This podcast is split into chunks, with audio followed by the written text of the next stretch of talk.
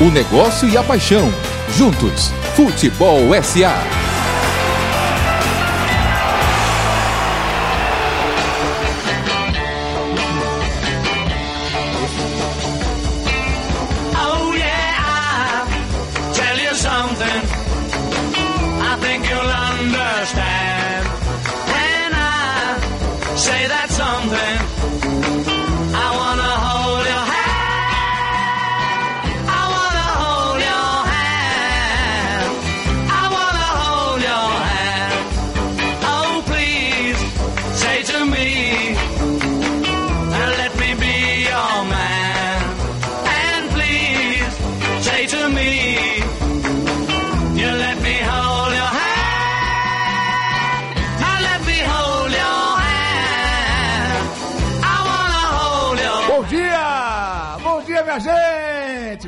Todo mundo pela mão, sentar na bancadinha.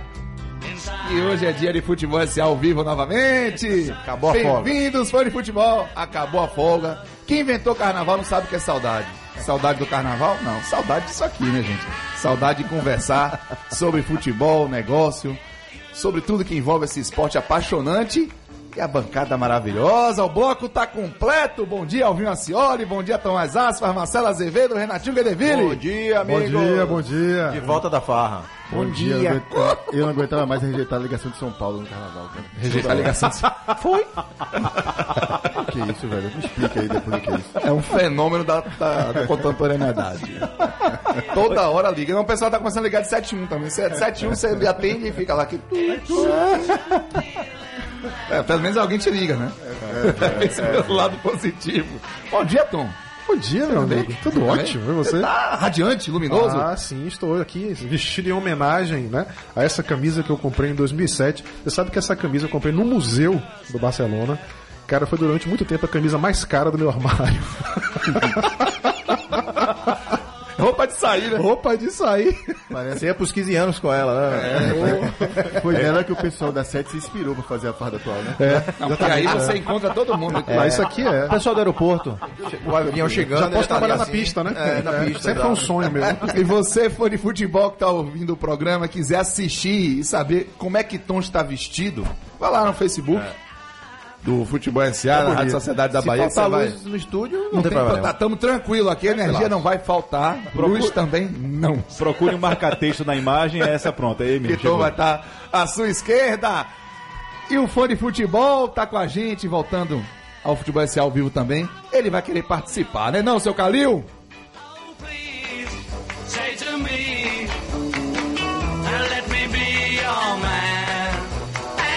O WhatsApp da Rádio Sociedade. DDD 71996561025.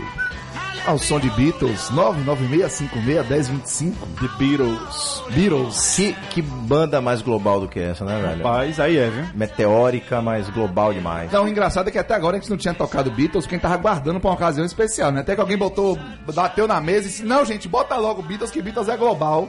E pronto, e vai ser Beatles. É o primeiro grande fenômeno global da música, né? A primeira grande marca de música global conhecida no mundo são os Beatles. E tem tudo a ver com o nosso tema de hoje, que vamos debater já já. Mas antes, você for de futebol que já tá ligado aí no WhatsApp, você vai saber qual é o número do dia. Número do dia filé, número do dia leve, suave, porque Tom não se meteu dessa vez. Tom queria fazer uma conta de soma decimal e a gente não deixou. Não é verdade, companheiros? Total. Total. A gente não deixou o Tom lá. Não, rapaz, bota aí um Não, vírgula, queria alguma comparar esse versus, coisa. versus Esse, esse e dividido, falei, rapaz, subtraído da X. Bota esse número aí. De Tom, o ouvinte não vai acertar. Então falou até hipotenusa dessa vez. Foi. Mas a gente conseguiu convencê-lo. A, a ao quadrado é igual a B ao quadrado, mas C ao quadrado. E atenção pro número do dia: 205 milhões. E a dica é, pelo menos por enquanto, 205 milhões é o número do dia. Tem a ver com o nosso tema. E já já. Agora o cara tem que falar rápido esse número do dia, se até falar do programa já pode ser outro. É isso que eu tô falando. Fale correndo. É. Porque se o final do programa eu for conferir e tiver diferente, ó a dica. Eu já digo, ó, tá errado. Todo mundo errou. Não tem número do dia. Mas vamos em frente, que hoje o tema é muito bacana, o tema é muito abrangente, literalmente. Vamos falar de futebol global, times e jogadores sem clubes e jogadores sem fronteiras. E já fazendo um pouco de parte desse, desse processo, vamos saber dos destaques, né? O que é que a gente tem de destaque da semana? Vamos nessa. Babel Vera, né? Vou botar lá. agora, pronto. Agora, para já. Para já. para já. Cara, o destaque dessa semana é uma espécie de spoiler, viu, cara, que eu trouxe aqui pra adiantar o, o tema que a gente vai abordar no programa de hoje, né? Talvez o tema até devesse ser assim, ó, futebol global, clubes, jogadores e ligas sem fronteiras, né? É, e por que isso, né? A UEFA, que já havia pintado aqui na Terra Brasilis é, o ano passado, está voltando ao país novamente, né? Em maio do ano passado, ela havia trazido a Liga, dos Campeões, a Liga dos Campeões para um evento exclusivo aqui no Rio de Janeiro. Aconteceu lá no Morro do Pão de Açúcar, quando trouxe a taça do torneio e contou com a participação na época do embaixador da UEFA, que era o ex-jogador português Luiz Figo, né? Agora ela retorna com uma ação muito mais impactante, né? Que é a Champions League Experience, que será um espaço de mil metros quadrados, montado no shopping Parque da Cidade, em São Paulo, e que vai ficar aberto durante um mês, né? De 7 de maio a 7 de junho. É, o espaço eh, da UEFA terá diversas atrações para atrair e entreter os fãs da competição. Então, assim, vai ter imagens históricas do campeonato, brincadeiras interativas, uma sala de esportes, é, aberto ao público com restaurante, loja oficial. Enfim, os caras vêm pesado pro Brasil ficar um mês aqui dessa vez, né? É, dessa vez é o jogador Belete, né? Que jogou lá e fez o gol do título em 2005. O homem fez o 2006? gol do título em 2005. 2005, Aliás, né? Belete é um cara muito envolvido com Desculpa, gestão 2006. no esporte e negócios do esporte. né? Exatamente. Muito envolvido. É. Foi temporada 2005, 2006. E ele é dessa vez o representante da, desse evento. Só lembrar que não é a primeira liga que vem ao Brasil, né? A La Liga já tinha vindo também o ano passado para o Rio de Janeiro, fez um evento na Marina da Glória, na época foi, ele fez o clássico, né? Barça e Real Madrid, transmitido para uma galera no Rio de Janeiro. Isso foi, acho que no carnaval do ano passado. E veio a segunda vez em junho, quando trouxe pela primeira vez aqui no Grande do Sul Space La Liga, né? Que foi uma zona de fã interativo, para ver futebol, bem legal também. Então os caras também já estão vindo há algum tempo para cá. E finalmente no final do ano, do ano passado, a League foi quem veio fazer uma edição aqui da League Experience também, junto com o canal de TV fechada, que era Fox. Ou seja, as ligas, tanto quanto os clubes e jogadores também, cada vez mais passam a se tornar mundiais, globais, sem fronteiras. É, o La Liga, para quem não está familiarizado, é o campeonato espanhol e a Bundesliga é o campeonato alemão. Boa, viu? Para o Boa, torcedor que às vezes boa. não está tão E, e La familiarizado com Liga, a... a gente vai ter hoje um convidado especial aqui, mas a gente vai abordar um pouquinho sobre essa, essa estratégia da, da La Liga de, de expandir seus braços pelo mundo inteiro. E já tem gente aqui na expectativa da participação desse nosso convidado, né? O Antônio Rios mandou mensagem aqui, ó. Tô na área na expectativa da participação especial de uma fera que tá na Espanha. Abraço. É fera, o cara é fera. Tá sabendo demais já, viu? Tá, o Danilo do Baba de Segunda deseja um excelente programa pra vocês. Futebol Global é sinônimo de Santos Futebol Clube, time mais global de todos os tempos, assim como os Beatles. Show de bola. Muito boa, bacana. boa, boa Um mesmo. abraço também pro Ícaro do Retiro, ligado aqui mais uma vez no nosso programa. Aniversário da Dudinha. Grande, Dudinha. É. 21 anos ontem, parabéns. 21 Dudinha. anos ontem, dia 28 de fevereiro. Hoje que é aquele dia que só acontece uma vez a cada quatro anos, né? 29 de fevereiro é o que é o que crava o, di- o dia como o dia que crava o ano como bissexto é hoje, 29 de fevereiro. Quem faz aniversário hoje, inclusive, fica Só mais faz uma novo. vez né? a cada É uma vez a cada quatro anos, aí pode tirar onda dizendo que é guri, que é o tempo todo. Tá muito mais novo, divide por quatro. Mas a Dudinha, parabéns, muito obrigado por participar sempre. Bom dia, bom trabalho pra vocês. Nosso telefone 6933. Olha, muito legal, a participação já começou a alta rotação. Bom dia, Futebol SA, o número do dia, a participação de ouvintes. Alberto Silva Souza, ele breve. Ó, meu filho, Logo, e os logo. anjos da boca mole lhe digam amém, viu? Mas ainda não é não. Da boca mole.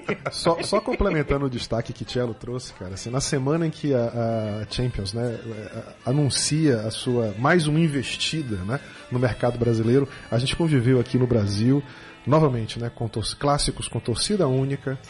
Numa quarta-feira a gente bateu o recorde de ter cinco, de ter jogos simultâneos por cinco campeonatos ao mesmo tempo numa única noite. Quarta-feira de cima. A gente teve Sul-Americana, Libertadores, Copa do Brasil, estaduais e a final da Recopa. Na quarta-feira de cinza. Na quarta-feira de cinzas. Teve cada Copa um Nordeste também, não teve não? Não teve jogo Na- do Ceará? cara? quarta? Teve jogo do Ceará com o Botafogo da Paraíba? Então, Ceará e Botafogo. seis. Meu Deus, Copa do Nordeste, seis. Cada um deles transmitido por uma TV diferente, por um sistema diferente, por um streaming diferente, as pessoas perdidas. É interessante que você, quem participa de grupo de futebol, recebe "Vem cá, o Vai jogo onde?" hoje vai passar onde? Porque ninguém mais sabe. Quem não tinha Aonde? habilidade no controle remoto versus celular se lenhou, perdeu o gol com sua zorra. Perdeu. Perdeu. Os torcedores perdidos com excesso de informação, igual ao outdoor mal feito, né? Igual a uns e outros que a gente vê por aqui.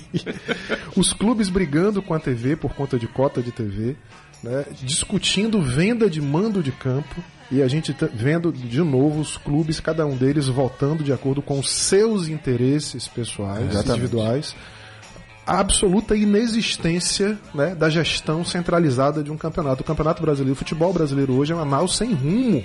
É todo mundo olhando pro Tá umbigo. todo mundo olhando pro seu. Né, querendo cuidar do, do seu quarto e o navio andando. Cada um rema pra um lado e não vai pra ah, lugar cada nenhum. um remando para um lado. Então é, é interessante ver como a gente de novo tá ficando cada vez mais para trás. Ô Tom, aproveitar que você tá iluminado pra variar, meu. mas até na vestimenta, que a gente já vestindo a camisa do Barcelona, e que o nosso tema de hoje é futebol global, clubes e jogadores sem fronteiras. Comece aí e diga as suas impressões sobre esse assunto, até porque parece que teve um companheiro nosso aí que largou a dica desde o último programa, né? Ah, rapaz, e- esse- o programa de hoje ele tem que ser dedicado a essa coisa, esse menino lindo que tá aqui do meu lado, né? Robusto. robusto, Marcelão, Cello. Robusto. Os avós falavam, ele tá forte. Fortinho, né?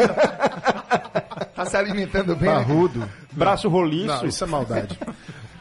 No último programa, numa das discussões que a gente teve, aliás, falar um parênteses aqui, nosso último programa, eu não posso começar o programa de hoje, cara, sem agradecer a todas as pessoas que nos deram retornos, poxa, maravilhosos sobre o nosso último programa.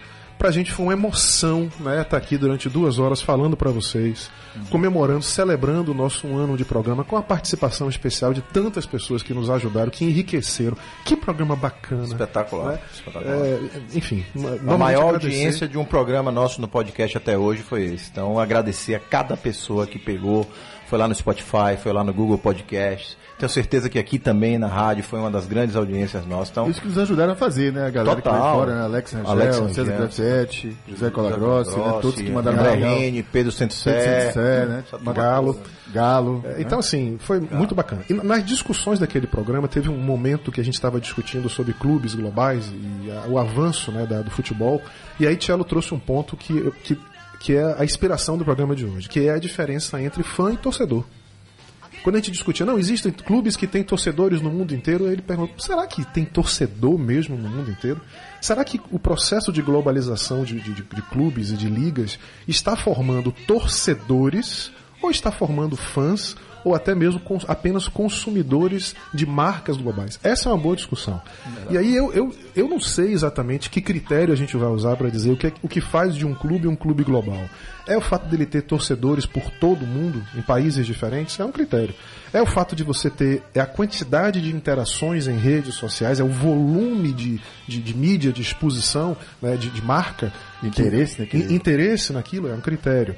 É, é ter no seu elenco jogadores que são estrelas, adorados né, e venerados pelo mundo inteiro é a presença física da sua marca em diversos países, através de escolinhas. O, o- o caso claro do Manchester City, que hoje, mais do que um clube global, é um conglomerado empresarial presente em oito países diferentes, com oito clubes diferentes. É isso que faz dele um clube Mas global franquias, né? Ou, ou com franquias. Eu, eu confesso, eu não sei ainda exatamente que critério usar para lhe dizer o que é um clube global. É, é isso que a gente vai discutir hoje. Qual é a diferença entre fã e torcedor? Essa é uma discussão muito interessante e a gente já vai chamar para participar aqui com a gente um convidado muito especial, lá da Espanha, que gentilmente parou ali uma visita que está fazendo a convite da La Liga para conversar com você, fã de futebol, do Futebol SA. Nada mais, nada menos que o Rodrigo Capello, hein, seu Renatinho Gadevini? Grande Rodrigo Capello. Craque. Aliás, e- o Rodrigo, velho, ele faz parte de um movimento que a gente também faz parte, né? Da gestão pelo esporte. E, e você percebe que ele é um dos fomentadores das grandes discussões hoje no cenário nacional. Através do Esporte TV, através do, do, do podcast dele Dinheiro em Jogo. Então é um parceiro ouviu o nosso podcast, elogiou a gente no Twitter, então o Rodrigo gentilmente mandou essa mensagem pra é gente. dos caras do jornalismo né, que melhor compreende esse. esse Eu diria é, melhor que- compreende esse cenário de informações e traduz isso com muita clareza, muita simplicidade É, para as pessoas não poderem acompanhar. dúvida. Né? Eu diria que é um dos únicos. É, um dos únicos que faz isso. É, né? é. Consegue ter essa, essa percepção Capacidade, e né? essa capacidade. Tava no Bem Amigos segunda-feira e sábado agora No Futebol SA. É, exatamente. Que honra! E vamos ouvir então o Rodrigo Capello, que ele foi convidado pela La Liga para visitar a Espanha, para conhecer alguns clubes, né, as ideias da La Liga também para abranger mais a sua participação no cenário mundial. E o Capelo tá no ar para falar com a gente. Vamos ouvir agora. Capelo, obrigado pela sua participação, meu amigo. Fala pessoal do Futebol SA, que é o Rodrigo Capello. Eu estava aqui rolando a minha barrinha do Twitter para ver as últimas notícias e comentários da- das pessoas em geral. E eu vi que no programa de vocês o tema de hoje é internacionalização, globalização, um futebol sem fronteiras. Então eu pedi ali para me intrometer, para dizer alguma coisa. Coincidentemente, eu estou fazendo uma viagem para a Espanha nesse exato momento, a convite da La Liga, né, que é a Liga de, de Clubes de Futebol da Espanha, e achei que tinha muito a calhar com o assunto de vocês. Então, é, a viagem ainda não terminou, né? Eu tô, eu passei primeiro por Valência e lá eu conheci um pouco mais dos clubes, tanto do próprio Valência, né, o homônimo, eh, mas também do Levante e do Vídea Real. Vídea Real é de uma cidade muito próxima, ali a gente foi de um ônibus, cidade pequena, mas próxima. É, e agora acabei de chegar a Madrid, estou no hotel e a gente está começando a ver aqui o, o mundo do Real Madrid para fazer esse contraste. E é justamente no contraste que eu acho que tem uma história interessante, né? É, aí no Brasil, pelo menos, é, me chama muita atenção como tem clubes é, pequenos e médios em termos financeiros, administrativos. Né? Não estou falando de tradição, vocês, vocês sabem disso. É, mas tem muito clube médio e pequeno que ainda não se deu conta do seu tamanho e não sabe muito bem dimensionar nem as suas expectativas, nem as suas promessas, nem os seus investimentos e por isso acaba fazendo loucuras financeiras e tendo problemas. E aqui na Espanha, cara, pelo que eu vi dos, dos primeiros três clubes, os três com o pé no chão. Até o Valência. O Valência um pouco menos, né? Porque eu- por ser o maior clube de Valência, por ser um clube tradicional, ele se ele tem um, um passado vitorioso, né, com, com mais títulos, muito mais títulos do que o Levante e o Vídea Real, mas eh, mesmo Valência eu, eu ouvi discursos eh, bem pé no chão do sentido de que, olha, se eu não tenho, eu não gasto, não tem como fazer esse investimento, não tem como competir com Real Madrid e Barcelona. A gente sabe que eles são muito maiores do que isso. Então a gente está buscando aqui uma outra, uma outra solução, uma outra via que é olhar para a comunidade, que é olhar para a formação de jogadores, que é para ter um, um vínculo muito estreito com a população local. Né? O próprio é, Valência, eu conversei com um diretor aí de desenvolvimento, eu não lembro o cargo dele, mas é sobre desenvolvimento formação de jogadores. E perguntei, vocês estão é, olhando para fora? E ele disse que não. Eles estão é, olhando para fora, que eu digo na parte de olheiro, de captação de jogador. E não, em vez de buscar uma abrangência europeia, eles estão, na verdade, eh, concentrando os investimentos em, em, em olheiros, né, nessa rede de procura por jogadores, em Valência, na região local, para pegar aquelas pessoas que têm as famílias mais próximas, que se identificam com mais facilidade, que se engajam com mais facilidade, para daí encontrar os seus jogadores. Então, a realidade desses três clubes é muito interessante e ela vai em contraste com um mundo do Real Madrid e também do Barcelona. Eu não, não, não fui a Barcelona, mas são realidades parecidas de clubes que têm é, 700, 800 milhões de euros em faturamento, quando esses outros três que eu mencionei têm é, 50, 75, 100 milhões, estão nessa casa. Então é uma diferença é, ab- abissal, enorme e, e- é- o resu- assim, a principal explicação para isso é justamente o tema de vocês nesse programa, que é ah, o futebol sem fronteiras, é um futebol global, um fu- futebol internacional, porque Real Madrid e Barcelona acessam comunidades muito distantes, enquanto os outros clubes não conseguem. Né? Agora, por que isso funciona dessa maneira? Real Madrid e Barcelona construíram isso né, graças a, a um modelo de televisão em que eles tinham muita vantagem na negociação, que era individual, então eles tinham mais dinheiro, faziam mais investimentos em jogadores, ganhavam mais títulos, tiveram Messi e Cristiano Ronaldo dualizando durante muito tempo. Antes deles mesmo, ah, o, o Barcelona do Ronaldinho Gaúcho, né, quando o Messi ainda estava chegando, era muito, muito impressionante, chamava muita atenção. O, o Real Madrid dos Galácticos, né? Então, esses clubes, graças a esse investimento, graças a ter uma condição melhor para negociar antes, que, claro, tem a ver com o tamanho da torcida que eles têm eh, regionalmente, nacionalmente e também em nível europeu, mas ainda não globalmente, conseguiram fazer eh, melhorar as condições deles para chegar a um ponto em que eles exploram eh, locais muito distantes, como a África, como a Ásia, como a América do Sul, América do Norte, enfim, conseguem dinheiro com isso. E aí se abriu ali uma, uma vantagem financeira que não vai se desfazer. Que beleza, Rodrigo Capello, hein?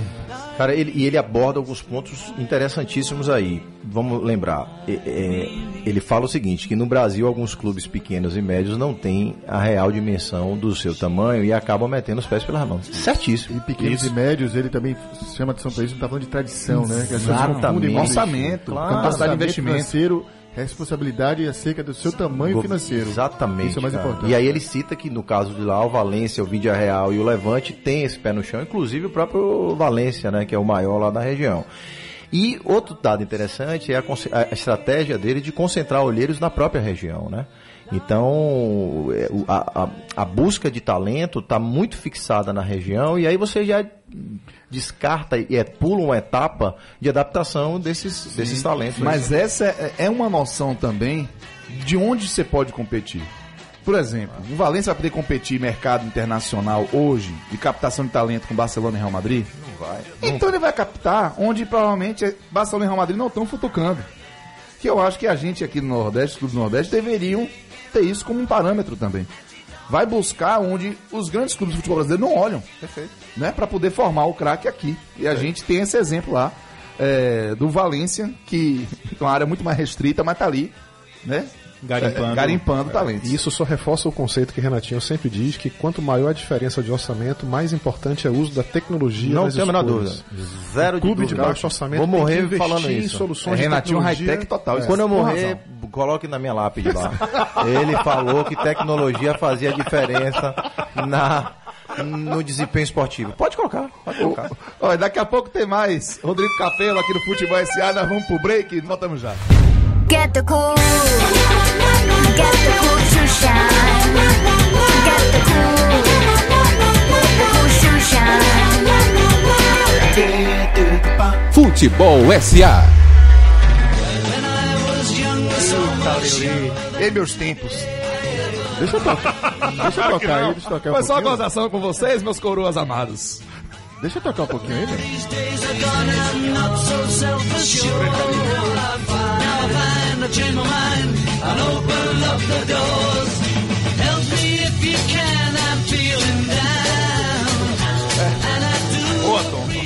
Help, futebol brasileiro grita help. Help! Bom dia, bancada bem informada. Fala também sobre o tênis mundial, a aposentadoria da Maria Sharapova nessa semana. É o Wellington do Jardim Cruzeiro. Grande, Wellington, valeu pela participação. O Marcos Cidrelli, Feira de Santana, um grande abraço pra você, muito obrigado. Ele fala, bom dia, professores, não tenho a mínima ideia do número do dia. Arrepiei com Beatles e quero registrar o fato de vocês terem sido plagiados por um tradicional programa de TV fechada que passa segunda-feiras, que teve a participação de Diego Serri. Vale o registro. Rapaz, vamos compartilhar bom conteúdo. Importante que a gente tenha nesse ambiente colaborativo e participativo de, de, de, de, pra dividir e compartilhar conteúdo bacana. Acho que é isso que é o mais importante. Valeu, Cida. Brigadão. Obrigado ao Daniel Paim pela sua participação. Obrigado também ao Adriano de São Paulo. Muita gente participando, hein? Muito bacana. Antônio Ribas acertou o convidado, hein? Ele ficou desde. É, ver- Tava lá verdade. no Twitter querendo saber desde cedo. O Ismael Cardoso de Paula Lima, bom dia, Cássio e Bancada, ótimo programa a todos. Eu acho que o número do dia hoje tem a ver com decisões do Bavi do Campeonato Estadual. Sobre isso, o tema de hoje eu gostaria de dizer o seguinte: futebol global até existe para muita gente, mas o problema é que muita gente entende que esse futebol global se resume como tal agora ao o Bavi. Pergunta: é o Estado acha certo separar o futebol da sociedade? Bom, o Ismael tá aqui criando uma relação entre o Bavi e o futebol global. Rapaz, acho que eu não entendi não, viu? Se você puder depois você mandar aí, aí eu... Não, aí eu... Se ficar puder meio- desenhar, Não, porque eu fico meio assim, né? Fica meio confuso. Aí não sei nem se eu digo. Aí eu não acho que eu vou dizer não. Um abraço pro, pro Jobson Silva, de Mirante, curtindo a programação. Rapaz, é legal, viu? Olha, quantos nordestinos tem no Bahia? É, pergunta aqui ainda o, o, o Ícaro. Ô, Renatinho, futebol global, o que a gente pode abordar em termos de conceito? Mas, Cacito, não dá para falar de, de futebol global sem falar de marca global, sem falar de, de multinacionais, né? E é bom para a gente contextualizar para o nosso ouvinte, falar um pouco do processo mesmo de expansão de multinacionais. Se a gente for voltar ali à década de 50, 60, você tinha poucas empresas que eram consideradas multinacionais. Você lembrar ali na América, você tinha GM, Ford, ExxonMobil, né? A Exxon, para quem não lembra, era a dona da Esso aqui dentro da, da- Aliás, uma, uma curiosidade, aquele ESSO que tem o prêmio ESSO de jornalismo é uma abreviação de O, que é Standard Oil. né? Como- Fecha parênteses, como diria a Valone, fecha parênteses. E, Potência, viu? e outras multinacionais europeias. Então você tinha Fiat, Renault, eh, Nestlé, Volkswagen, eh, no Japão a Toyota, Mitsubishi, enfim. A Alemanha também já tinha. A Alemanha, a Alemanha, sim, sim, França, Bayer, Bayer, eh, né? Siemens, então você tinha uma série delas. Aí você pula alguns anos e vai para um pouco lá para a globalização, já para a década aqui, algumas décadas atu- atuais.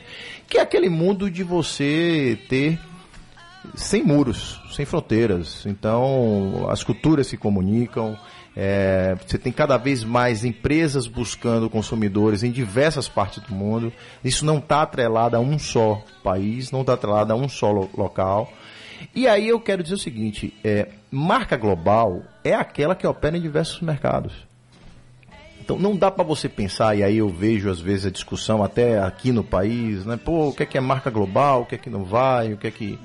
Então marca global é você precisa ter operações e consumidores em diversas partes do mundo.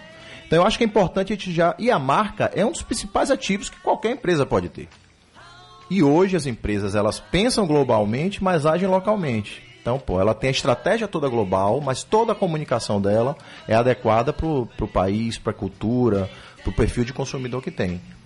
E aí eu queria chamar a atenção como é que essas marcas, como é que esses clubes entram aqui nos mercados, inclusive no Brasil. Porra, primeiro, na ascensão das grandes ligas. Então você tem a Premier League. Quem não lembra do campeonato italiano nos seus momentos áureos, na Band? Anos 11 horas 80. da manhã, A gente falou isso no 90 grupo ali, essa né? semana, não foi? Anos 90 Anos ali, né? 90 80. com Silvio Oi, Luiz, Silvio- Silvio Lancelotti. é, Lancelotti, inclusive, dando receita de, de, de prato e É, é, perto da hora do exatamente. almoço do domingo, né? Show do esporte também. Show do esporte. Então, pô, você te- hoje a Premier League, a própria La Liga, você tem grandes ligas aí. Esse é um ponto de entrada. O outro, games. É fortíssimo. Meu amigo, essa turma entra no coração das crianças através dos games, dos, dos pés e do, do FIFA. Deixa eu dizer uma coisa. Tem jeito. Um relato meu, Renatinho. Eu criei identidade com o Liverpool, vestindo Liverpool, por conta do Will Neville Colón, que eu só tive a oportunidade de conhecer por conta das transmissões esportivas que vem de lá, TV a cabo principalmente. E criei identidade com a Juventus por conta do videogame. Porque eu jogava o FIFA com a Juventus e criei identidade de tanto jogar com a Juventus, de torcer para que a Juventus se desse bem na vida real também, inclusive contratasse bem para que ficasse forte no videogame. Perfeito. Então, veja que isso eu tô falando, eu já tenho quase 40 anos. Total. Imagina pra criançada que cresceu já Aham. com esse uh, universo sendo absolutamente natural. Perfeito. Então, assim, só concluindo. Então, na ascensão das grandes ligas, eles entram pelos mercados, nos games, porque as grandes ligas são transmitidas pelas, pelos direitos de transmissão aí, por- pelas TVs no mundo todo. Produtos licenciados, cara, não tem uma loja que você não vai, que você não vai ver uma camisa do Barcelona, do Real, do United, do Liverpool. Então, essa turma invade. E hoje não tem fronteira. Não tem dificuldade de você comprar um produto importado. Você pode até comprar na Amazon lá fora. A Amazon nos Estados Unidos entrega em 70% do território americano em até duas horas. Vai chegar aqui também, já está chegando. Então, essa facilidade rompe qualquer muro. Outra, os clubes produzindo conteúdo próprio, de alta qualidade, distribuindo isso através dos seus próprios canais, de apps, essas coisas todas. E, por último, as estrelas globais. Criando páginas, inclusive, nos cada E- país. né? exatamente. Os grandes clubes têm páginas em português. Pronto. Né? E por último, eles acessam os mercados através das estrelas globais. CR7, Messi, Neymar, Mbappé. São essenciais na estratégia de qualquer clube se apoderar de mercados concorrentes. É contratar um jogador local, talvez também? Tipo assim, você quiser, quando você quer atacar a China, você contrata um jogador chinês? O, Liverpool contratou o Minamino, né? O Corinthians tentou fazer O isso. japonês Minamino. né? O Corinthians tentou fazer isso. E Isso certamente é um dos motivos que explicam, tem vários, né? Mas isso é um dos motivos que explicam por que, que o futebol brasileiro hoje está fora desse contexto. Por que, que a gente não consegue ter clubes com marcas globais? Porque, na verdade, cara, o processo, se você extrapolar o futebol para o sistema produtivo brasileiro, nós nos acostumamos a não construir marcas globais em nada. O Brasil não é um país capaz hoje de construir marcas globais. É muito, muito muito pontual quando você descobre marcas brasileiras que têm esse tipo de atuação. Por exemplo, nós temos hoje, nós somos hoje o maior país exportador mundial de café. O Brasil representa um terço do consumo mundial de café. Qual é a marca brasileira mundial de café? Não existe. Nós estamos Mas entre o os colombiano cinco... gente lembra no tênis, né? Pronto. Mas nós somos o maior produtor. Nós estamos entre os cinco maiores produtores do mundo de cacau. Qual é a marca brasileira mundial de chocolate? Não, não existe. As marcas mundiais são da Suíça, da Bélgica e da Itália, que não produzem chocolate, não produzem cacau. Suíça mesmo se caracteriza muito por chocolate e relógio, né? E relógio. Se você observar os 10 países mais formadores de jogadores de futebol, o Brasil é o quarto. O Brasil tem 53 jogadores em times de ponta no mundo. É o quarto país formador de jogadores, com um valor médio de 31,7 milhões de euros. É o segundo maior valor médio de jogador, só perde para a Bélgica. Os nossos jogadores valem muito, mas os nossos clubes valem pouco, porque aí- nós continuamos exportando matéria-prima. Uma frase que eu li essa semana, e eu tô aqui retado que eu não tô lembrando quem foi o autor, que diz o seguinte: Nós não gostamos do- de, de assistir o também, futebol cara. brasileiro, nós gostamos de assistir o jogador brasileiro. Caso muito do que você falou, eu Tom. tô tentando lembrar. é, Vamos lembrar. Então, vamos É. lembrar isso. Então, assim, é, traduz o que você está falando, Tom. A gente produz a matéria-prima, mas a gente não consegue en- envelopar e invadir o mercado com uma E- coisa mais consolidada. Porque você só consegue fazer gestão de marca quando você tem gestão de marketing, que é algo muito maior. E você só tem gestão de marketing quando você tem gestão de um produto unificado, que é exatamente o que não existe no futebol brasileiro. Tá cada um querendo resolver os seus problemas individualmente, buscando cota de TV individualmente, de- decidindo mando de, de Venda de mando de venda campo. mando de campo por interesses individuais. Enquanto a gente não gerir o futebol brasileiro como um produto unificado, a gente vai ficar fora desse trem. É verdade. Ô, Cello, e essa relação? Você que Só eu provocou. lembrei quem, quem falou sobre isso foi Marcos Mota no Twitter. Marcos Mota. Uma conversa com Pronto, o foi dirigente europeu. Foi. Só não Boa. lembro quem é o dirigente europeu que ele conversou, que deu essa, essa fala. Mas foi Marcos Mota lá. Bem, o, pra- no exatamente. E um absolutamente advogado absolutamente renomado do, do mundo esportivo mundial, né? Marcos Mota. E absolutamente pertinente o que o, Tom o colocou. diretor foi é, Boris Volcani. Não. Quem? É, Boris Volcani. que não- não- Eu também não sei quem é, mas o pessoal dizia lá, de, de Boris Volcani. Capaz, viu? Ô, ô Cello, e essa, e essa questão de fã e consumidor, né? Interessa, o fã e torcedor, interessa tanto para esses clubes globais se o torcedor ou o fã é torcedor do clube ou do atleta, ou se é fã ou é torcedor? Rapaz, eu, eu lhe confesso que eu, durante muito tempo eu tive E uma o que é certa fã e o que é resistência. torcedor, pô? Eu tinha uma certa resistência a isso. Eu acho que o fã é o cara que acompanha o, o, o, perso- o personagem, né? A personalidade. Pra você entender o que é isso, cara, é, é essa semana o perfil aí espanhol, que é Deportes Finanças, é bem legal esse perfil, inclusive no Twitter, que é Esportes e Finanças. Ele publicou as 10 contas do Instagram mais populares do mundo em 2019, tá? Classificadas por total de interações. Obviamente que dessas 10 tinha algumas personalidades, né? Tinha lá a Kim Jenner, que é irmã da Kim Kardashian, né? que é a primeira e a sexta são as duas irmãs, né? E tinham, entre esses 10, cara, quatro ligados ao esporte. Duas ligas esportivas, NBA e NFL. Um clube de futebol, o Barcelona, e um jogador. Quem? Cristiano Ronaldo. Cristiano Ronaldo. Então, assim, eu tive muita resistência a isso durante muito tempo, cara, mas eu acho que é um processo reversível lidar com essa questão do fã.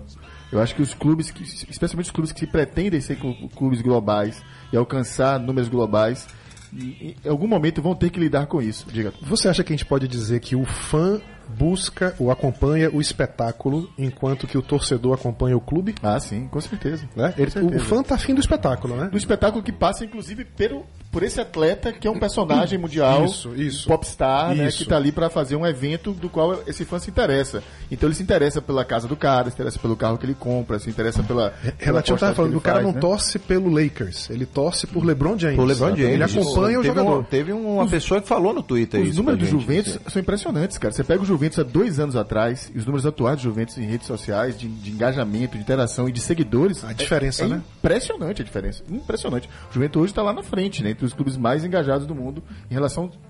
Principalmente após a chegada de Cristiano Ronaldo. Além do cara entregar em direta. campo, ele também tem uma entrega por fora que pouca gente valoriza isso ainda aí, né?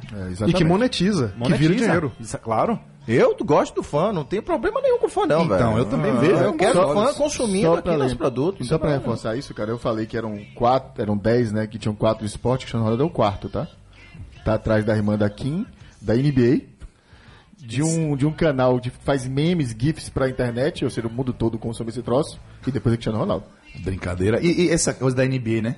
Tem algo né, no fato da NBA estar como liga Sim. à frente dos clubes de basquete, das- dos astros de basquete, que é através desse trabalho de unidade que é feito. E o Rodrigo Capello, ele continua aqui com a gente, ele fala um pouco da estratégia da La Liga para também se consolidar como uma unidade, não apenas como o campeonato que Barcelona e Real Madrid jogam. Vamos ouvir o que o Capelo fala desse segundo momento.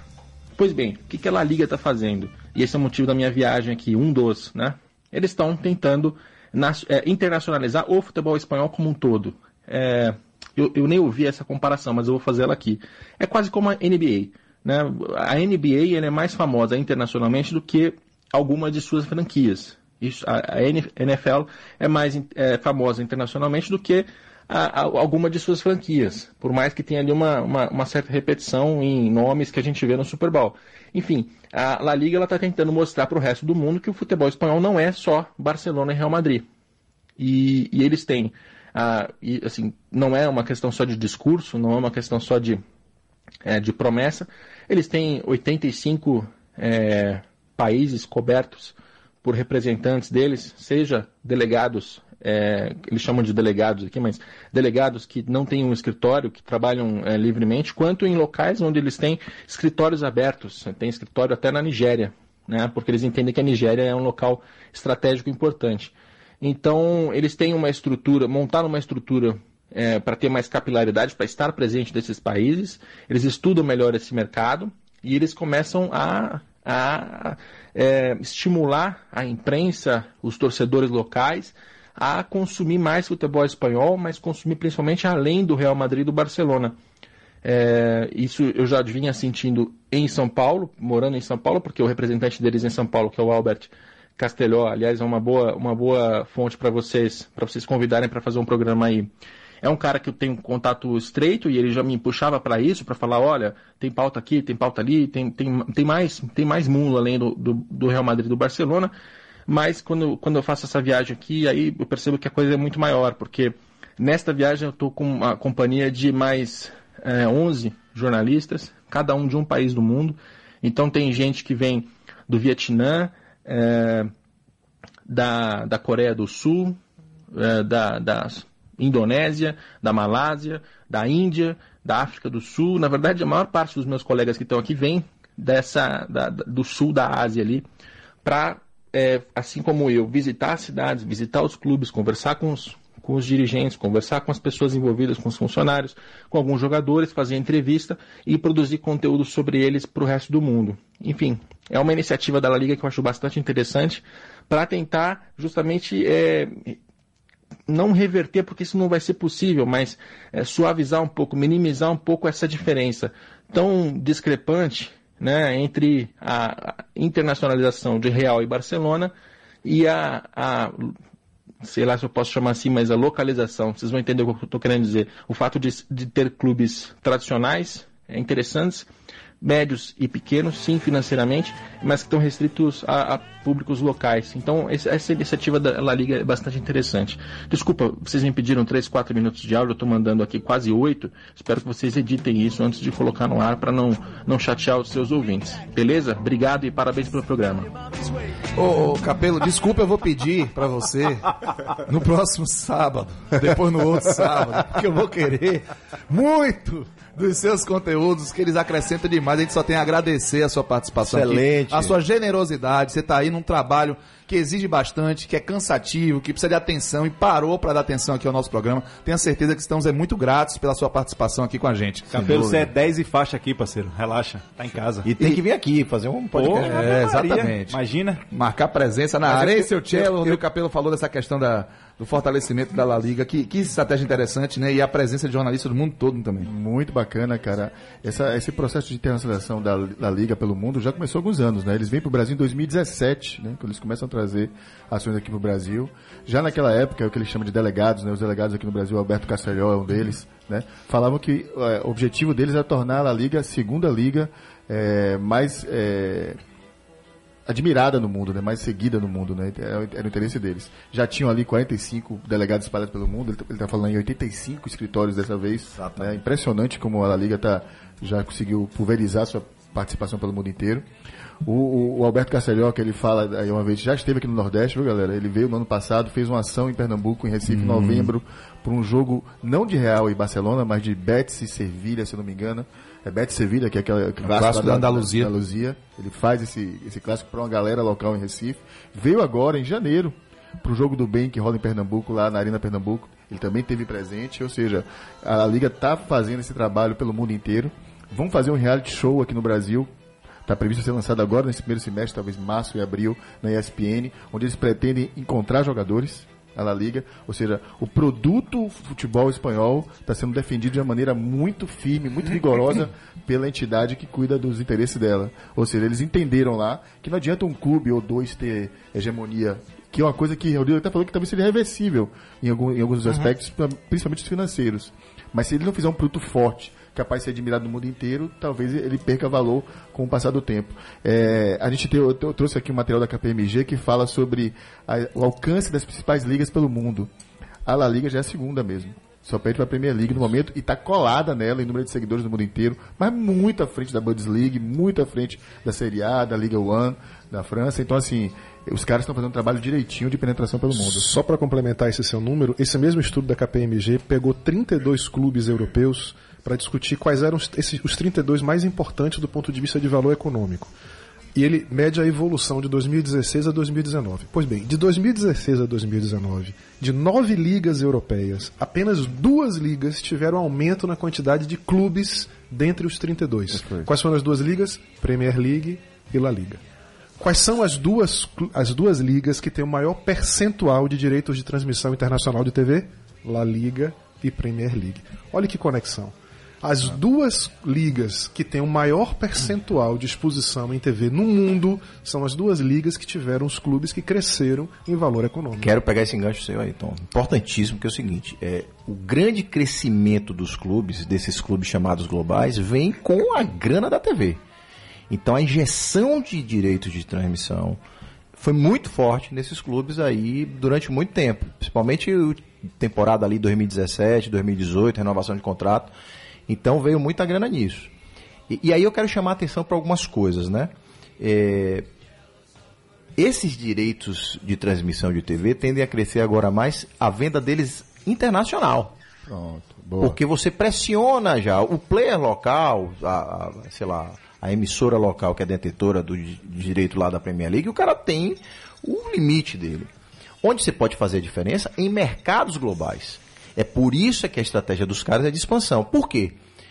A receita de TV você não tem sob o seu comando. Vamos lembrar aqui, você chamou a atenção disso no programa passado. É a única que pode ser Match né? Day, exatamente. Match Day e comercial, que aí estamos falando de patrocínio, de marketing, aí sim você tem a, a, a gestão dessa, desse negócio. TV não. Então TV você precisa explodir para outros mercados. Além disso, é o seguinte, esses times, quando você fala de match day, a taxa de ocupação nesses grandes mercados de estádio já é muito bem posicionada. Resolvida, né? E é muito bem resolvida. Preço de ingresso, você também não pode pressionar a sua base de torcedor fiel, aumentando o preço de ingresso de uma maneira tal, estrangular essa base que está lá. Então, para onde que você pode crescer? Para mercados globais. E aí a gente lembra que aqui no, Brasil a gente não consegue nem vender os direitos de transmissão internacional. Então, Quanto- sem essa conversa de que a gente tem algum clube hoje global aqui. Eu acho que só pra gente alinhar a expectativa e não ficar encantando ninguém, você pode ter um projeto de um clube que busque isso. Acho que até que o Flamengo tá tentando construir isso. E tem até números globais, eu diria. E sim. Números de alcance globais, números de, inclusive que o fazem competir com clubes que têm alcance global. Mas quando você vai ver, na verdade, qual é a distribuição dessa, desse engajamento, ele está muito concentrado na região Claro. onde o próprio país está. Sem a Ou em torcedores que moram fora daqui, mas que são brasileiros. E não novos torcedores que são feitos lá fora. Ou, ou mais, Cielo, ou por ser uma população de 200 milhões, no terceiro país que mais acessa a rede social. Exatamente. Então é normal que você tenha números cavalares de engajamento no Twitter, no Facebook. Pô, você tem 200 milhões. Você é o terceiro país que mais fica em rede social do mundo. Pede lá para Filipinas e não lembro agora, a gente pode até ver o ranking aqui com mais calma. Filipinas e Colômbia. O Brasil é o terceiro. Pô, é normal que você tenha números cavalares mesmo disso. Então, não vamos confundir, gente. Onde você não é visto, você não tem como ter poder de penetração local. Como é que Flamengo, Palmeiras, Corinthians, São Paulo, se eles não são vistos lá fora, se você não tem direitos de TV transmitido, como é que você pode ambicionar algo além E a disso? gente, para colaborar com o que você está falando, Renato, a gente tem que lembrar que até o ano passado, nem rede social Brasileirão tinha, né? Começou em abril de 2019 as redes sociais. A gente não vende lá para fora o produto, né? A CBF está acabando de fazer uma negociação com três players que estão interessados em comprar, que é a TVN Sports da Netshoes, né? A plataforma de streaming, para quem conhece. Tem uma agência que é a IMG, essa é mais experiente na venda disso tudo, e a Betsul, que é a casa de apostas, também está interessado em negociar com a CBF e com os clubes para vender para fora agora o produto futebol brasileiro. Então a gente está falando que os caras estão vindo para cá fazer ação, montando é, uma, mil metros quadrados do shopping em São Paulo para valorizar o seu produto, e nós aqui mal conseguimos vender esse produto lá para fora. Então não dá para falar em, clube global, gente. Vamos ter... Você percebe que esses clubes globais, né, que têm estratégias de formação de clubes globais, você existem três coisas muito claras que estão presentes em todas essas marcas, três estratégias muito claras. A primeira é você ter forte presença em mídia internacional, seja ela via TV, seja ela via redes sociais, esses caras estão cada vez mais presentes no dia a dia da nossa vida. Segundo é você transformar elencos de jogadores em estrelas. Né? Num mundo cada vez mais personalista, onde um jogador é mais seguido muitas vezes do que muitos clubes, você ter elencos estrelares, né, estelares, é, é algo, é uma estratégia muito clara e isso também a gente percebe com muita força. E a terceira é a presença física nos mercados de consumo, seja através de representantes, de delegados, seja através de eventos, como a Champions está fazendo aqui no Brasil. A gente não vê, evidentemente, isso presente em nenhum clube brasileiro. Diga, viu? A gente mal enche estádio aqui, né, cara? É, Assim, você pega os- os- essas, essas ligas todas, os caras já estão com os tickets vendidos já pro ano inteiro. O- Mas você sabe um alguém- número A gente não promove o brasileiro dentro do Brasil, dentro aqui do Brasil. A gente não consegue fazer nenhum outro show da taça. Mostrando como vai ser o É. campeão. A gente não consegue fazer isso nem dentro do Brasil. Quanto mais pra fora, gente. Agora, olha que interessante isso. É, falando sobre Real e sobre Barcelona. Né? É, esse mesmo estudo da KPMG, dos 10 clubes que tiveram mais receitas operacionais em 2019, o Real é o primeiro, o Barça é o quarto. Ambos, se você comparar esses dois com os outros oito desse ranking de 10, eles são os que têm a menor ocupação média de estádio. Olha que interessante. O Real Madrid tem 81% de ocupação de estádio, o Barcelona tem 66% Esse número é de ocupação de estádio. Mas quer saber? Real e Barcelona, do do ranking dos 10, são os dois que têm a maior presença em mídias sociais. O Barcelona tem 222 milhões de seguidores, o Real Madrid tem 230 milhões de E seguidores. se eu não me engano, esses dois, esses- essas duas equipes, elas direcionam parte dos seus ingressos para turistas, né? Para quem vai a visitar Madrid, quem vai visitar Barcelona, poder assistir os parte. jogos. Faz parte. Ou seja, você não, você não direciona todos os seus ingressos para o seu sócio torcedor, para o seu sócio lá da, da, É. da cidade. E certamente isso cria, deve criar problemas lá internamente na relação dos alguma coisa. torcedores com o seu clube, né? Deixa eu só atualizar o número, porque esse número que você trouxe é é real, Tom. Mas ele é do ano passado, ele pode de outubro. No final do ano, tem uma, uma agência chamada Result Sports, que é especializada em conteúdo digital e tudo mais. Ele publica um material muito rico, galera, que é chamado é, Benchmarking, peraí, Global Benchmarking Futebol Digital. Basicamente é uma comparação digital do, da performance dos clubes pelo mundo. Barcelona, nesse momento, está com 260 milhões. E o Real Madrid com 258 milhões. Né? Nessa, nessa lista aí, dos 12 primeiros, não tem nenhum brasileiro. Ele só vai aparecer o primeiro brasileiro lá em 16, que é o Flamengo, com 28 milhões. O Corinthians aparece em 20 lugar, aí com 23 milhões.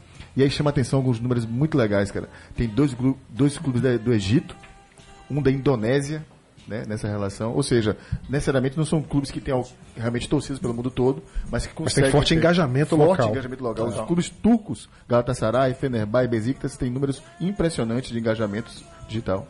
E quem também é impressionante na eloquência Pois é o nosso é. querido. Pois é. que os clubes Ele falou que vai te pegar, viu, velho? Ei, não, não venha aí, tô brincando, viu, mano? você vai ver o tamanho da criança? né? Ei, tô brincando. Nosso querido Gabriel Galo participa mais uma vez do nosso quadro 90 Segundos e nós vamos escutar o que é que ele trouxe sobre o nosso tema futebol global. Galo, fala aí, meu querido. Um clube inglês, treinado por um espanhol, bancado por um fundo dos Emirados Árabes, liderado em campo por um craque belga e de artilheiro argentino. Um clube francês que faz pré-temporada na Ásia, de propriedade da família real do Catar, com técnico alemão e estrela brasileira. Um clube espanhol que é símbolo do separatismo de sua região, com certo argentino melhor de todos, e que tem que deixar parte da carga de ingressos para atender à vontade de turistas de ver o time jogar ao vivo. Na ponta, um português que lidera todos os rankings de mídias sociais e que sozinho é maior que qualquer clube no mundo. Pois é, há muito tempo o futebol deixou de ser atributo local. A comunicação amplificada pelas redes sociais aproveita para vender uma ilusão de prosperidade boleira, em que astros são embaixadores da expansão de fronteiras e a camisa de um clube passa a ser objeto de desejo, mesmo sem emoção formadora de torcida. Afinal, todos querem ser o vencedor, todos querem ser o melhor. Abraçar novos mercados acontece quando o futebol local passa a ser pequeno demais para um clube ou para um jogador. Forçar um crescimento internacional sem fazer o dever de casa é certeza de dinheiro jogado fora. Existe, portanto, um passo a passo, uma evolução de conquistas que justifique o querer mais. Começa do básico, vai criando experiência e percepção de merecimento. O alcance do palco global é gigantesco, mas conseguir explorar é tarefa para pouquíssimos que reúnam qualidade técnica, história para contar, estratégia e competência. Uma combinação rara de se ver. Eu sou o Gabriel Galo e esse foi o 90 Segundos especial para o Futebol SA. Me acompanhe também no papodigalo.com.br e no meu Twitter, arroba gpgalo. Um forte abraço e até a semana que vem. Forte abraço, Gabriel Galo. Grande 90 galinho. segundos. Oi, Renatinho. Eu, eu queria chamar a atenção, até pegando já um pouco do que o, que o Galo fala aí, é, e trazer um pouco mais para o número, né? É, a Deloitte tem um relatório bem bacana. A Deloitte é uma das, das grandes consultorias do mundo, né? Chamado Deloitte Football Money League. E ela faz uma espécie de corte em, em mini ligas nesse relatório. Então ele faz o seguinte: ó, a galera, a turma que está acima dos 800 milhões de, de euros de faturamento para cima. Barcelona, Real Madrid e Manchester United. Aí ele faz uma segunda liga, que é a turma ali entre 600 e 700 milhões de euros. Bayern, Paris Saint-Germain, Manchester City e Liverpool. Aí ele faz uma outra menorzinha ali, entre 400 e 500, que é o Tottenham, o Chelsea, a Juve, a Juventus e o Arsenal. De euros. 400, 500 milhões de euros. E aí ele faz uma outra ali, entre 300 e 400, Borussia, Atlético Madrid, Internacional, tchau. O que eu tô querendo fazer é o seguinte, amigo. É, é, é, vende mais porque é fresquinho ou é fresquinho porque vende mais? Então uma coisa se confunde com a outra. Quanto mais grana você tem, mais você é global, ou você é global porque tem mais grana. Então, alguém tem dúvida que Barcelona é global? Alguém tem dúvida que o Real, que o Manchester United, que o Bayern de Munique, que o Paris Saint-Germain, que o Manchester City. Então quando você pega os 20 maiores clubes em receitas na Europa, oito são ingleses, quatro da Itália, três da Alemanha, três da Espanha e dois da França. São as maiores ligas. Cinco maiores ligas. Não tem, não tem mistério, né? Então a gente precisa se inspirar nesses modelos aqui e a Premier League dita o, o ritmo desse, desse negócio, colocando oito players nesse mercado. Mas você pode dizer que dessa lista, os clubes mais bem-sucedidos dos últimos anos, tanto em termos de faturamento, engajamento, resultados, são os clubes da Inglaterra e da Espanha. É verdade. Não por acaso são os dois campeonatos mais internacionais do mundo, onde os direitos de transmissão de TV são mais abrangentes no mundo e são as ligas mais bem organizadas do mundo. A gente abriu hoje o programa falando do, do destaque que era da Champions League. né? E vamos fechar falando também de, novamente sobre a Premier League. Os números da- de alcance da Premier League são impressionantes, cara. Em 2019 ela já passou a ser o segundo maior dentre os clubes da Inglaterra. Quando você pega os 20 times da Inglaterra, eles já, tá- já passou o Manchester United, só está atrás hoje do Liverpool. Ou seja, o que demonstra uma liga forte, organizada, que se apresenta para o mundo e apresenta o produto dela para o mundo. Então, assim, torna ela é, um produto muito mais forte. Né? E é só, só rapidinho, per- perdão, Cacito, só falar da- da- do fenômeno que é o Manchester United. Um clube que continua nas cabeças de engajamento, de faturamento, sem ganhar nada. Sem ganhar, Sem ganhar nada. nada há muito tempo. Quer dizer, ganhou até uma, uma Liga Europa, né? A gente, porque a gente, pro tamanho do é, United. quando você olha os últimos anos, é, o Não resultado vem ganhando é, né? Premier League, não vem nem se classificando pra Champions League, E mas os caras continuam lá, gente. Muito em cima, muito bom. E tem o, o- o Vladimir de Manaus, ele mandou uma mensagem muito legal. Sobre fãs e torcedores, as ações afirmativas do Bahia têm criado fãs do clube pelo país. Pessoas que não são a- a- aficionadas por futebol e se identificam com as pautas defendidas pelo clube e também torcedores de outros clubes, que deixam de lado a rivalidade para apoiá-lo fora de campo. Nisso gera interações nas redes sociais e consome também produtos oficiais. É um bom ponto. Legal, É, Vladimir, legal. muito boa Legal. participação. Consumir produto, eu tenho dúvida. Rapaz, eu vou dizer um negócio pra você. O Fred Figueiredo do Podcast 45 pediu todas as camisas de ações afirmativas do Não Há Impedimento. Do, é, todas. Ele é torcedor do esporte e ele não é um torcedor simpático no futebol Bahia.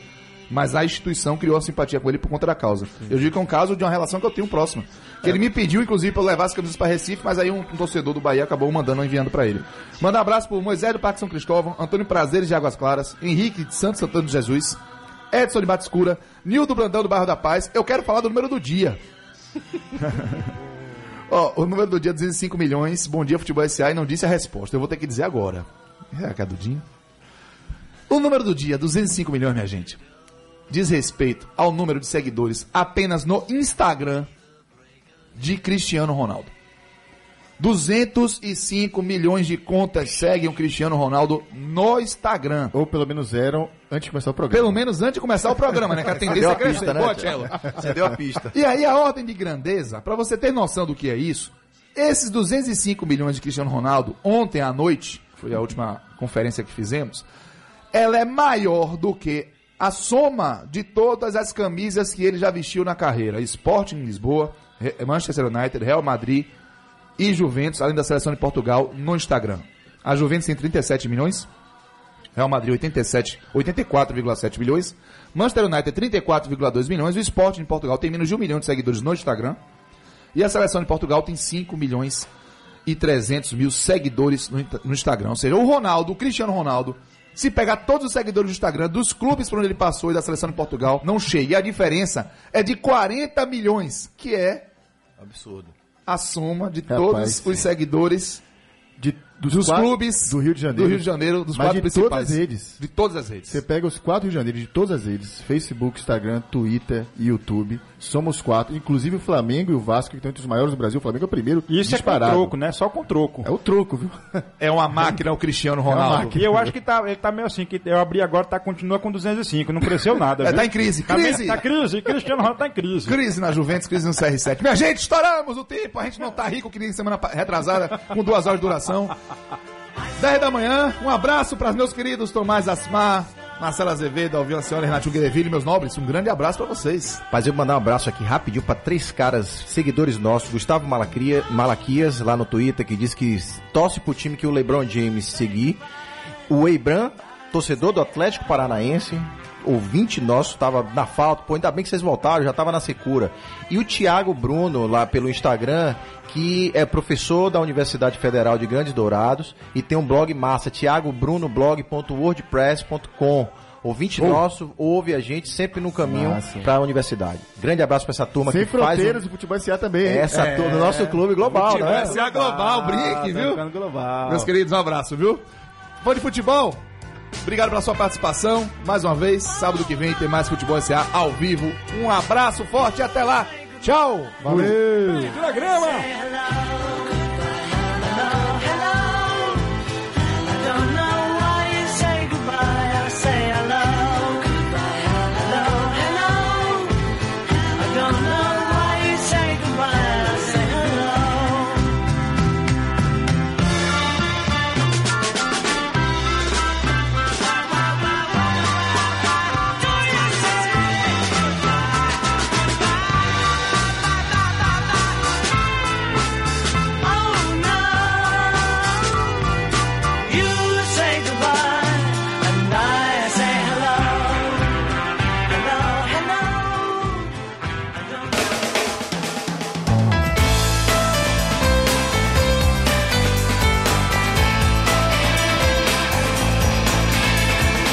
O negócio e a paixão. Juntos. Futebol SA.